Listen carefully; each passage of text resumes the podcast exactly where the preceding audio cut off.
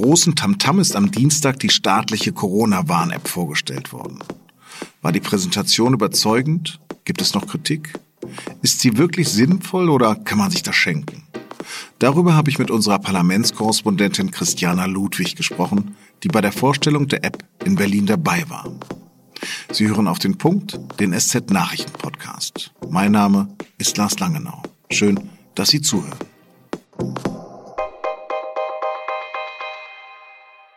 Die Corona-Warn-App weiß nicht, wer Sie sind. Aber sie kann Sie begleiten, damit Sie sich und Ihre Mitmenschen besser schützen können. Dieser Ausschnitt aus einem Erklärvideo wurde bei der Bundespressekonferenz am Dienstagvormittag vorgespielt. Da wurde die neue Corona-Warn-App präsentiert. Auf der Bühne saßen Bundesjustizministerin Lamprecht, Innenminister Seehofer, Gesundheitsminister Spahn und Kanzleramtsminister Braun.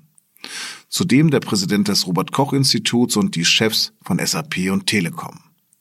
Beide Unternehmen haben die App mitentwickelt. Alle betonen die transparente Entwicklung, die vielen Tests, die Freiwilligkeit, die dezentrale Speicherung der Daten und dass selbst der Bundesdatenschutzbeauftragte zufrieden sei.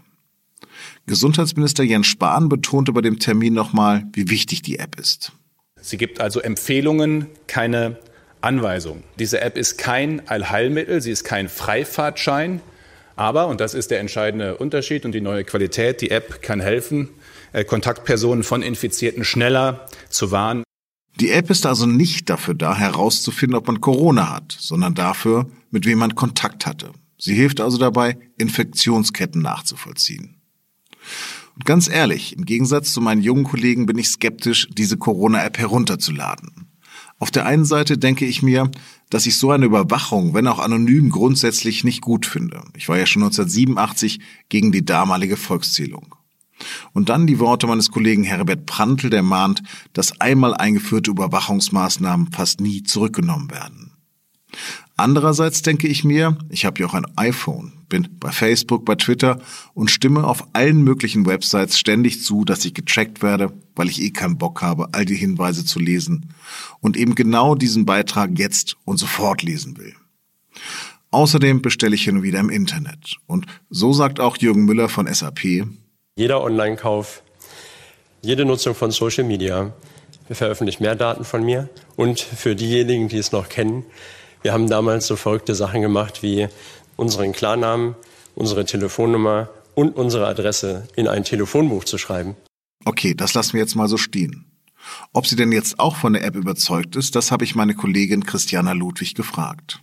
Christiana, hat dich die Vorstellung der App überzeugt? Ja, es wirkte zumindest ähm, sehr durchdacht. Auch was wir über den Entwicklungsprozess wissen, ist, dass sehr viele Akteure beteiligt wurden und auch sehr versucht wurde, sehr viele kritische Stimmen einzubinden, indem man eben Quellcodes offengelegt hat und ähm, versucht hat, eine breite gesellschaftliche Debatte auch über äh, Datenschutz auch in diesen Entwicklungsprozess reinzuholen. Und das hat man gemerkt, dass sich ähm, die äh, vier Minister, die da aufgetreten sind, sehr viel Mühe gegeben haben, ähm, das auch so rüberzubringen. Ich hatte ja auch selbst sehr starke Datenschutzbedenken. Jetzt haben die das versucht, ähm, mir diese Bedenken zu nehmen. Habe ich was überhört oder sind diese Bedenken überhaupt nicht mehr angebracht?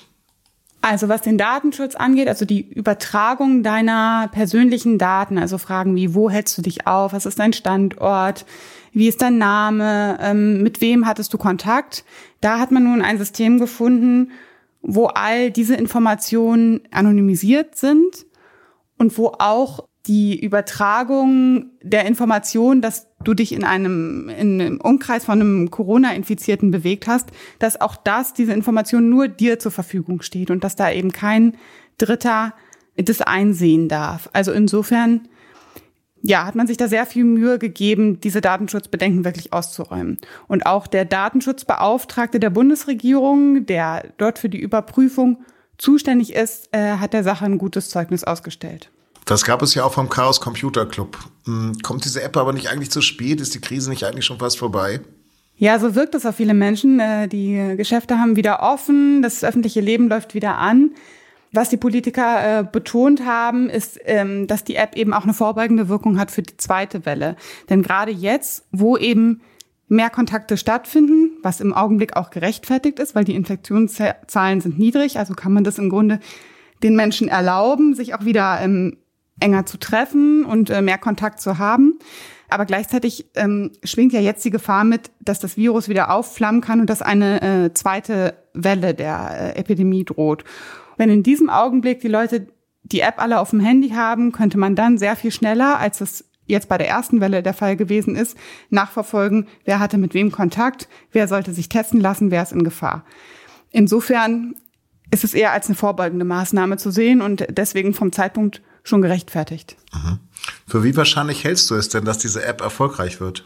Ja, das ist schwer zu sagen. Was mir persönlich die größten Bedenken bereitet, ist, dass die App nicht auf jedem Handy genutzt werden kann, sondern eben nur auf neuen Modellen.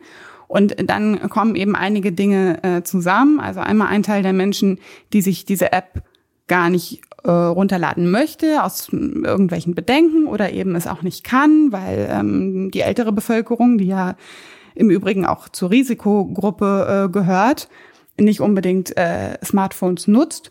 Und dann äh, gibt es ja schon jetzt äh, einige äh, Beschwerden, dass es äh, viele Leute gibt, die zwar die App gerne nutzen würden, aber kein ähm, Handy haben, was neu genug ist. Und ähm, da würde ich sagen, dass es eine Hürde, ähm, die, die zumindest einer schnellen und breiten ähm, Nutzung der App entgegensteht. Wie viele Leute müssen dann überhaupt mitmachen, damit sie zum Erfolg wird? Ja, diese Frage wurde äh, den Politikern auch gestellt, äh, ob es da einen bestimmten Prozentsatz gibt, wie viele Menschen die App haben müssen, damit die Pandemie bekämpft wird. Da haben die an der Stelle nochmal gesagt, dass die App natürlich nicht das einzige Mittel ist, dass ja nach wie vor es Gesundheitsämter gibt, die ganz analog Menschen, die ähm, das Coronavirus haben, bitten, Gedächtnisprotokolle zu erstellen, wen sie denn in den letzten zwei Wochen so getroffen haben, ähm, die Telefonanrufe machen äh, und ähm, auf diese Weise eben versuchen, Infektionsketten äh, nachzuverfolgen und zu unterbrechen. Also dementsprechend hängt jetzt nicht alles allein an der App-Nutzung, sondern sie ist lediglich ein Hilfsmittel. Und ähm, ja, je mehr Menschen sie nutzen, desto besser aber es muss nicht ein bestimmter Prozentsatz sein, damit es überhaupt funktionieren kann. Nordkorea hat nach südkoreanischen Angaben ein Verbindungsbüro gesprengt. Das Gebäude stand in einer nordkoreanischen Grenzstadt in einem inzwischen geschlossenen Industriepark. Das Büro war ein wichtiger Kommunikationskanal zwischen beiden Ländern.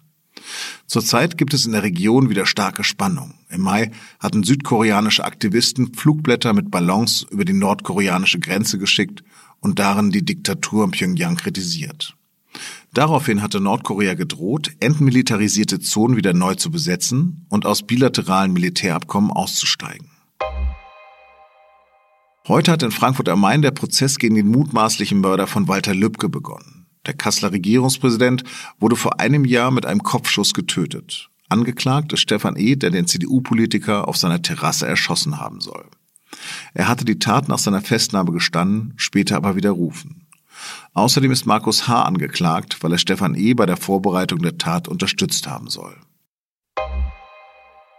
Bayern lockert die Corona-Maßnahmen weiter. Ab Mittwoch ist der landesweite Katastrophenfall aufgehoben. Es gelten aber weiterhin Kontaktbeschränkungen und Mundschutzpflicht.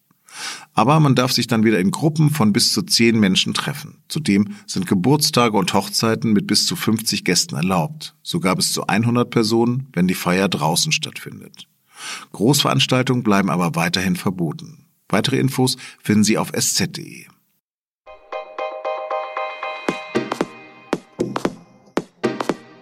falls Sie sich das fragen sollten, ich habe die Corona-Warn-App jetzt auch auf meinem Handy.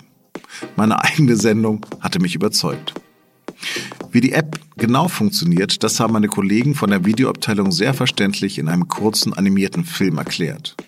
Sie finden den Link zum Video und auch einen ausführlichen Artikel mit Fragen und Antworten in den Shownotes und auf sz.de-nachrichtenpodcast. Das war auf den Punkt am Dienstag, den 16. Juni. Redaktionsschluss war 15 Uhr. Vielen Dank fürs Zuhören und bleiben Sie uns gewogen.